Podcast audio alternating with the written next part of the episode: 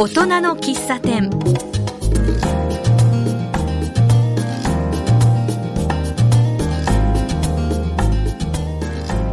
大人の喫茶店はこの街を元気にする明るくするそんな活動をしている方にお話を聞く番組です。マスターの木村です。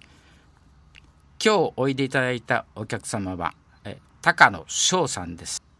高野さんに肌で感じた海外についてお聞きしたいと思います。高野さんよろしくお願いいたします。よろしくお願いします。まあ初めになんですが海外に興味を持ったきっかけはどんなことなんですかね？はいえー高校生の時にですね私バスケ部に所属していたんですけれどもそのバスケ部の活動の一環でカナダのチームと交流をするというものがプログラムがございました。高校の時に。はい。でカナダに2週間ほどですね1年生の時ですけれどもホームステイをあそうなんですしました。はい。それがきっかけであのいろんな国際まあ、海外ですねに、えー、興味を持つようになりました。カナダのチームの方が日本に来てたんですか？そうですね。1年生の時は私たちのチームがカナダのナイアガラの滝の近くの町なんですけれども、そちらに行きまして、2週間、え向こうのチームの、え選手の、え家にですね、ホームステイをそれぞれがしていました。翌年、カナダのチームの皆さんが来て、私たちの家にホームステイをすると、そういった国際交流プログラムが、あの、バスケ部の中でありました。あ、そういうことが何年も続いてたんですか？ナイアガラフォールズ市というあの町があるんですけれども、そこのバスケチームのコーチの方が、えたまたま、あの、私が通っていた高校の町にで働いていたということがきっかけで、あの、交流が始まったというふうに聞いております。もう長い間、先輩たちもじゃあ、ホームステイとかそういうことをしてしたんですね。そうです。カナダとの交流がきっかけで国際関係の道に進んでいる友達もいますしあるいは英語の教師になったという友達も今いますね。そうですか。じゃあ今もバスケットやってるんですか？もう今もっぱら見る方あのに専念をしております。そうですか。じゃあカナダあのホームステイの時になんかいろんな面白いことがあったとか向こうの方に親切にされたとかまあ、そういうことは何かあります、まあ、いた場所がですねかなり日が長い場所でしてあの夜9時になってようやく日が沈むというようなあのそういったところだったんですけれどもあの一番驚いたのは夜8時にですねまあ、夜8時といってもまだ明るいんですけどもあの出かけるぞというふうにあのその家のお父さんに言われましてえこんな時間に出かけるのかと思って、えー、で車で連れ出されましてナイアガの滝まで連れてってくれましてでそこでいろいろあの、滝の近くにいろいろゲームセンターですとか、まあ、いろんなお店があるので、そこで、えー、夜遅くまで遊びまして、夜12時に最後アイスクリームを食べて家に帰るというようなことがありました。ちょっと日本ではあまり考えられないかなというね、ような、ね、あの出来事で、えー、まあ私いたところが、あの、もともと出身が田舎の方なので、夜8時に子供を連れて出かけるのか っていうところで、ちょっと衝撃を覚えましたが、あの、非常に楽しかったです。カナダっていうと、自然、まあ、自然が豊かだっていう感じは僕は思ってるんですね、あそうですね。自然は本当に豊かですね。秋はもみじも本当に綺麗だというふうに聞いてますし、大自然を感じられるような国だとは思います。はい。まあ、次にですね、はい、大学の時に、はい、フィリピン大学ですか。はい。短期の研修に行ったそうですけど入学した大学にですねあの、まあ、もともとフィリピン研修というものが春休みに行っていまして、で、私大学入った時に、まあ、どこの国でもいいから、ちょっと海外に行ってみたいなというのが、まずありました。でそんな際にですね、あの、あ、フィリピン語を履修したら、フィリピン研修優先的に行けるんじゃないかというですね、安易な考えですね。はい、めちゃくちゃ安易な考えですね。恥ずかしながら何も考えずに、フィリピン語を履修し、えー、まんまとフィリピン研修に行けたというようなところであります。その後にですね、2年生の時に、まあ、再渡航して、はい、あのフィリピンにまた行って、NGO ですか。はい。で、ボランティアをしたって、どんなことをしてたんですかね。はい。2年生の夏休みにですね、今度は個人的にフィリピンに行きまして、日本の NGO のマニラ事務所でボランティアをしていました。その時は、あの、まあ、いわゆるスラムと呼ばれるようなところにえー住んでいる方々の支援をしている団体でしたので、例えば健康被害というものも多くあるような、えー地域でしたので、お医者さんを呼んで、えークリニックを週に2回実施したりですとか、え収入が増えるように、え女性たちに裁縫、刺繍などそういったものを、え指導をしていろんなクラフト製品を作っていただき日本で販売すると、まあ、そういった事業をやっている、え組織でしたのでそこのお手伝いを私はしておりました。スラムっていうところに住んでる人たちは大変そうですかね？そうですね。やはり、あのまあ、経済的にはかなり厳しいというところで本当に大変そうだなというところはもちろんありました。で一方で、まあ、フィリピンの方というのは本当に非常に明るくてですね本当に経済的に苦しいというところはあるんですけれども、まあ、それとは対照的にですね本当に皆さん明るくですね、えー私がその訪問する時もですね本当に明るく笑顔で迎えてくれたりですとかフィリピンはあのご飯をちゃんと食べろ食べるっていうですねあの文化があるんですけど私がお昼過ぎぐらいに行くとお前お前はご飯食べたのかと。あた食べたよって言うんですけどいやまだ残ってるからお前食べなさいってですね私を食べさせるというですね あのそういった本当にホスピタリティもそうですし心が、まあ、豊かといいますか本当に素晴らしい人たちだなというふうには思っております。フィリピンっていうのはあのスペイン系ですかね？そうですね、スペインに300年あの統治されていたという、まあ、歴史もございますし、まあ、あとは、まあ、本当にラテン系の気質といいますか、ちょっと他の東南アジアの国とはまた違った人柄なのかなというふうに思っております。本当に皆さんいつも常にハッピーで、歌も踊りも、いつもあのお上手でですね、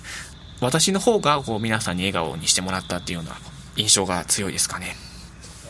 フィリピンの人は楽しむのが大好きっていう感じですかねその通りですね。はい。まあ、辛いことがあっても、あの、いつもハッピーで、まあ、クリスチャンの国でもありますので、神様はいつも見守ってくれているというようなところももちろんあっての、あの、そういうところだとは思いますけども、はい。あの日本人はね結構、まあ、生真面目に働く一方とかそういうはいイメージでですけども、よく言えば、今を本当に楽しむというようなことかなと思いますので、そこは日本、日本人はどちらかというと、と今を耐えて、未来のために今をちょっと我慢しようみたいな、ねいうのがあるのかなという気はしますけども、そこは本当に日本人とは対照的だなというような。じゃあ NGO の中でそういうようなお母さんたちにいろんな製品を作ってもらってそれはどうしてるんですか？はい。えっと、それは、あの、日本の方に、あの、送りまして、日本で、あの、いろんなところで販売をして、まあ、その売り上げを、そのお母さんたちに、あの、お支払いをして、そのお母さんたちの収入を上げようというような、あの、ことをしております。フィリピンの人ってあんまり器用そうな感じしないんだけどどうなんですか？そこはもう、あの、こういうクオリティじゃないと売れないよというのはしっかりお伝えした上で、やはりちょっとクオリティが悪いものは、これはもう買い取れませんというところでしっかりお伝えして、あの自分たちでしっかりクオリティを上げていこうという彼女たちもよく分かっておりましたので、そこはしっかり、あの、あくまで、まあ、ビジネスですよというところで、あの、やっておりました。まあ日本人はね結構あの細かいところもねちょっと傷があったりなんかするとそうですねこんなものっていう感じでね、はい。買ったりなんかしないけどもやっぱりフィリピンの人はララテン系でねやっぱり楽天的だからちょっとしたことを気にしないからこのぐらいでいいんじゃないの？っていうような感じがあるんじゃないですかね。多分最初はあの本当にそうだったと思いますけども、まあ、これだと本当に売れないよというのをもうしつこくですね行ったりですとかあとはあのフィリピンにいる日本人の方に販売する機会も何度かありましたのでそういうところであの分かってもらえるように私たちもまあサポートをしていたというようなことがあります。えあスラムですか、はい。にあの出入りえーしたりなんかして怖い目とかそういうことは合わなかったですか？そうです。私たちの、まあ、その NGO のことをよく知っている方々は本当に明るくいつも受け入れてくださるんですけども、やはりそれをよく思ってない、あの、まあ、いわゆるギャングといいますかそういった人たちもいますので、ただそういう情報、なんか今ギャングの構想があの辺で起きてるらしいというのが、まあ、情報があると教えてくれるので、ちょっと今日は来ない方がいいよとか、あの、もう早く帰りなさいとか、そういったところも、まあ、助けてくれるというところはありました。まあ、実際にちょっとそういう流れ玉にあって子供が怪我したっていうのも聞いたことはありますけども、はい。そうですかじゃあまあそういう怖い目にあったりはい。一生懸命ものを作ってくれて少しは豊かになってもらったり、はいまあいろいろな経験なさったんですねそうですね、はい、学生の時にこういう経験できたっていうのは本当に私の大きな財産かなとは思います。なかなかそういう経験もね行ってみないと結局わからないですからね。そうですねはい。その場所でやっぱり直接接してみてはい。あこんな気質なんだとかここんなことがあるんだとかそれはやっぱりあの肌身で感じると、うん。そういうことがないとなかなかね難しいですよね。そうですね。なかなか映像ですとかあのまあいろんな話をねいろんな人がされてますけどやっぱり実際に見ると全く違うかなと思います。なんかフィリピンの人は歌が上手だとか。そうですね。あのショッピングモールとかでよくお店のスタッフが歌ってるんですけどももうめちゃくちゃ上手でですね。あの日本のコンテストに「のど自慢」とか出たらもう1位絶対なるだろうなっていうぐらい本当にうまいです。そこはもう皆さんエンターテイメントエンターテイナーなんだなと。いうじゃあそういう人に来てもらって それでギャラ稼いでで国に持ち帰ってもらえばいいんじゃないですかね。そうですね、ちょっと今、日本のそのビ詐称の関係がどうなってるか分かりませんけれども、はい、そういう方もまあ実際に今までは、ね、いらっしゃったので、じゃあ、はい、そういううまい方をあの組織して NGO を立ち上げて あのそれで稼いであの国であの、ね、豊かになってもらうとそういう構想かなんか考えたらいいんじゃないですそうですね、ちょっと考えてみます。か この辺でですね、えー高野さんのお好きな曲をおかけしたいと思いますのではいどんな曲がよろしいですか？はい。えー、ジュークというですね、バンドのですね、あの紙飛行機曇り空割ってという曲を、あの、リクエストしたいと思います。なんか思い出とかなんかあるんですか？そうですね。あの、ジュークは私のが、まあ、中学生、高校生の時に、あの、まあ、流行ったと言ってもいいと思うんですけども、流行ったあのバンドでして、あの、この曲はデビュー曲ですけれども、あの、ずっと青春時代、ずっと聴いていた曲というところで、あの、もう20年近く前の曲になりますけども、今でもたまに聴いてですね、懐かしんでいるというようなところもありますので、ぜひこの曲をお願いしたいなと思ってリクエストをいたしました。はいわかりました。それではお聴きください。後半はカナダヨーロッパへふらりと旅に出たお話などお聞きしたいと思います。なんか急にヨーロッパに旅に出たっていうようなことがお聞きしたんですけど。最初にですね、カナダの方に、えーまた行きまして、4ヶ月ほど滞在をしておりました。あじゃあ結構長かったですね。そうですね、目的がないのが目的と自分に言い聞かせまして、でカナダでどんなことしてたんですか？普段は語学学校行って、あとはちょっとゆっくりするみたいなところだったんですけども、まあ、合間にですね、えっ、と、カナダ国内の旅行もいたしまして、まあカナダで、まあ、1000キロぐらいはい。ドライブしたとかそういうお話があるんですけども、はい、ノバスコシアという、まあ、地方ですね。に、えーケープブレトン国立公園というのがございましてその中にあのドライブルートがあります。でそこが観光ブックによると北米で一番美しいドライブルートと。へえそうなんですか。本当かどうかわかんないんですけども、でも本当に、あの、国立公園というところもありまして、本当に綺麗な、自然豊かな場所でした。で、そこを一周500キロぐらいあるんですけども、そこを1日かけて回りました。そうするとなんかカナダっていうとあの行けども行けども森ばっかりとかそんな感じですか、えっと、ちょうど海沿いが、あの、そのドライブルートになっていたので、あの、海も見えますし、もちろん森の中も少し入っていったりとか、そういうのもありました。で、あの、ドライブしてる途中にですね、もう野生のバイソンがですね、道路をもうのしのし歩いていまして、もうバイソンって、あの、高さだけで2メートルぐらいあって、あの、本当に普通のバンよりもちょっと大きい、あの、多分衝突したら車がやられちゃうぐらいのですね、大きいバイソンが歩いている光景に出くわしたりとか、あそういったこともございました。あカナダといえばあの綺麗な景色の中で湖があったりなんかするんですけども綺麗なとこいっぱいありました？そうですね。自然の中にちょっとした、例えば灯台ですとか、まあ、ちょっとカラフルな港町があったりとか、日本では見られないような、さ自然もそうですし、自然と融合した街、街並みですね。もう本当に綺麗で、非常に私はリフレッシュできました。そういうところは少しゆったりしたような日本と違ってそうですね。あんまりせかせかしていませんし皆さん、まあのんびりとというとちょっと語弊があるかもしれないですけどもゆっくり生活をされているそういう印象はございますそうすると心のリフレッシュはい十分でしたはい。もうあの本当に言ってよかったなと 今も思っております。やっぱりそういうこともねやっぱり長い一生中でねはい。やっぱり必要な期間ですよね、そうですね。はい。そう思います。それでカナダから次はあのヨーロッパの方に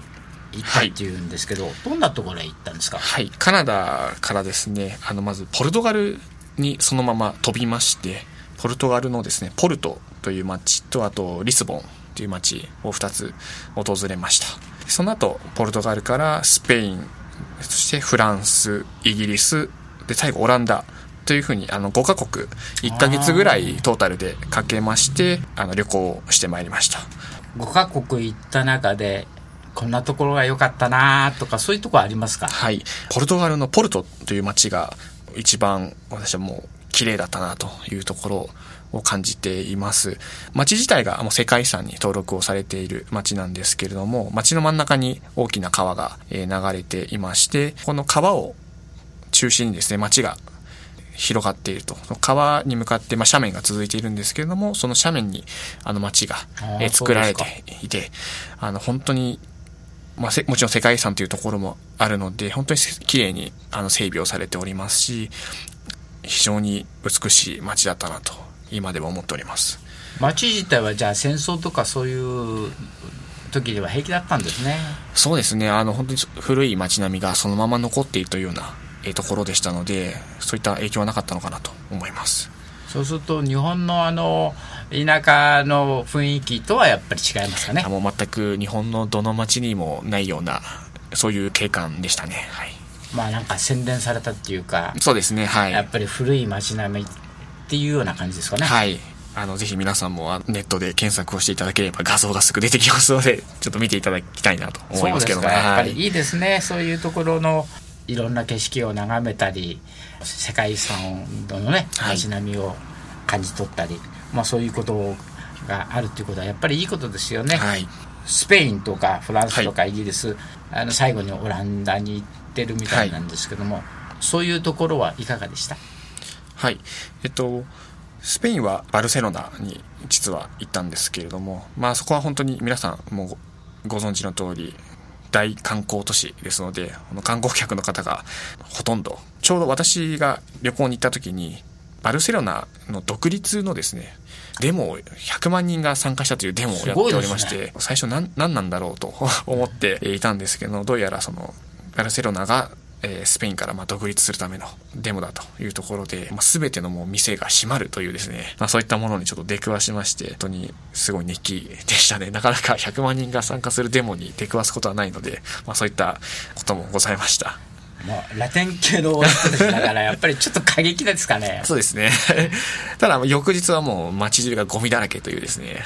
まあ、皆さん、あの、本気でデモに参加している人と、とりあえず参加している人がいるような感じだったので、ちょっと街最後汚くて残念でしたけども、はい。そうするとお祭りみたいなもんですねそうですね。まあ、実際そういうところもあるのかなとは思いますけど、はい。まあ他にフランスなんかはやっぱりいいところがいっぱいあるんで、はい。そういうところの思い出かなんかありますか？そうですね。フランスは、あの、実は、フランス人の友人がいたので、これカナダの語学学校で出会ったフランス人の方の家に泊めてもらったんですけども、まあ、その方に連れられて、まあ、パリのですね、すごい有名なバーといいますか、踊れるようなクラブというんですかね、ねところにあのね連れて行っていただいて、ジャズを聴きながらっていう、そういったお店に連れていただいたのがすごい印象的でしたね。いいですね外国の人と友達になれるっていうのは、僕も憧れてるんですけどね やっぱり語学はできないんで、はい残念ながらねそういう友達いませんけども外国の人と友達になってまあたまにねはい。訪問したりなんかできるなんてのは最高ですね、そうですね。やっぱりあの、その方に本当いろいろパリを連れ回していただいたりしたので、本当にありがたかったですね。そうですよね。逆にね日本に来てもらえばそうですね、はい。ね、日本のいいところをこう案内してあげたり、えやっぱりそういう交流ができるっていうのはいいですね、ところでイギリスの料理っていうのはあんまり美味しくないって聞いたことがあるんですけども どいかがですか？まあもちろんね人それぞれの好みだとは思いますけどもまあうん美味しいかと言われると、うん、まあこんなものかなという。ところはありますけど、ええ、あとは例えばお肉料理を頼むと、え、あのお肉よりも多いあのポテトがついてくるっていう。あれこれはポテトがメインかなみたいなですねっていうあのところもありましたけども、まあ、あのポテトがあの主食なのでそうですよね。あの、まあ、そういうもんなのかなとは思いますけども、ちょっと肉があ肉の方がちっちゃいなみたいな。いうのは、ね、ちょっと何箇所かで見ましたけどもイギリスの人はねポテト大好きなんですよね、はい、やっぱりね。まあその他にもオランダに行ったりなんかして、はい、オランダの人はなんか聞くところによるとすごくがたいがでかくてっていうのを聞いたんですけどそうですね。オランダは最近見た情報ではもう世界一身長が高い国というところで確か女性の平均身長が日本の男性の平均身長と同じぐらいっていうことらしくてですね、ね、本当に皆さん大きくてですねそれこそ以前オランダ人の友達が日本に来たことがあるんですけども、まあ、ホテルのダブルベッドが小さすぎるっていうクレームをですね、私たちに言って、うん、それはしょうがないということで、あの、日本はそのサイズが普通だからっていうところで。そうですよね。日本の男性と同じぐらいの女性って言ったら、相当大きいですよね、はい、もうベッドが小さいということでクレームを。もうまあそれはごめん日本はそのサイズだからということで諦めてもらいましたけども。民族的に昔から大きいんでしょうね。あそうですね。多分あまああのオランダに限らずドイツとかあのあと北欧の方も身長高いですのでまあもうそこはまあ民族的なところかなとは思いますけども。例のゲルマン民族とかそうですね。そういう感じですかね、はい、そうですね、はい、やっぱりでかくないと戦いにならないから体が大きくなっていくいったんですかね。はい。そうかもしれないですね、え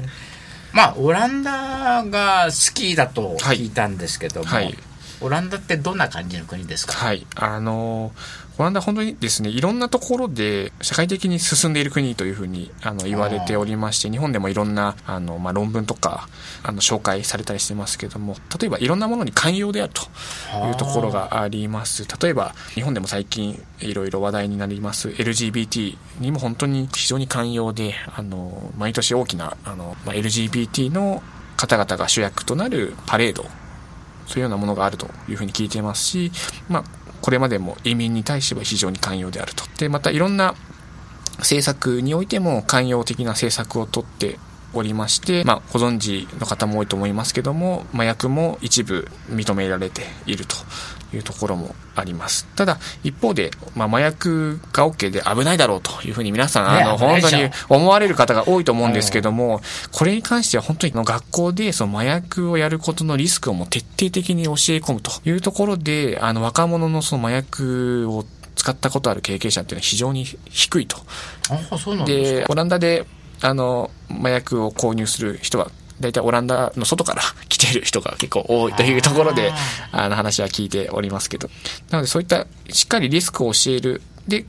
あの、ここまでは、あの、法的に認めますというような、そういったあの政策を取っている国で、本当日本はもう全部取り締まるというような、そうですね。あ国ですので、まあそこは本当に対照的なんだというふうに思いますね。なんか将来的には、あのオランダに住みたいって思ってるらしいんですけども、はい、そんなにいいとこですかね。街自体も本当に綺麗ですし、あとはその、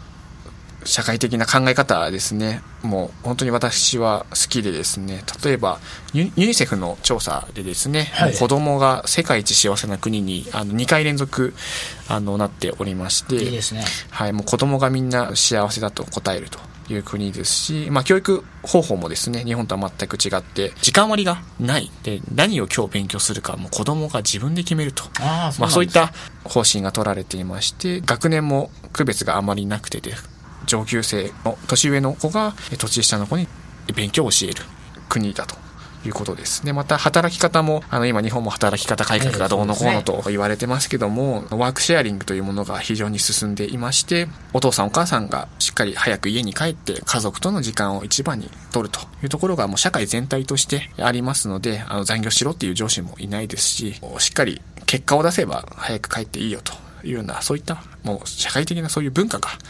できているというところが、まあ、日本と全く違うというところで、あの、そういう国本当にいいなというですね、まあ、憧れみたいなところもありまして、まあ、ゆくゆくは住んでみたいなと。国全体で子供を育てるのをそうですね。バックアップするみたいな、はい、あの、そんなような気質っていうんですか、はい、そんな感じみたいには聞いてますけどね。そうですね。地域の方もそうですし、制度的にも子供を大切にする、子供を育てることを大切にする、あの、社会であるというふうにあの聞いておりますので、本当に日本もね、そういう国に、そうですね。あの、なればいいなとは思いますけども。将来的に、まあ移住じゃないんですけど、そんなことを実現可能なんですかね？そうですね。まあ、フリーランスの個人事業主に結構優しい国で、で日本人は少し実はビザのですね、優遇があるというところで、まあいろいろ条件はあのあるんですけども、そうすれば少なくとも立ち上げすれば住めるというところで、まあ全く希望はありますね。希望はあります。法律が変わらなければですけども。じゃあ何か立ち上げるようですね。ちょっと何をしようかっていうのは数年前からずっと考えているんですけども、思いつかず、えー、もうちょっとこれから考えたいと思いますけども。そうですね。まだ若いし、これからね、まあいろいろなことを経験して、はい、そういう思いが強ければそういうところに向かって進んでいることもできるでしょうからね、い、ろんなことを学んで乗り込めたらなと思いいいですねはいそれではあのオランダに住んであの楽しい子育てができるような、はい、いい生活をしていただくように頑張ってくださいはいありがとうございます今日は高野翔さんに肌で感じた海外についてお伺いをしました。今日はありがとうございました。ありがとうございました。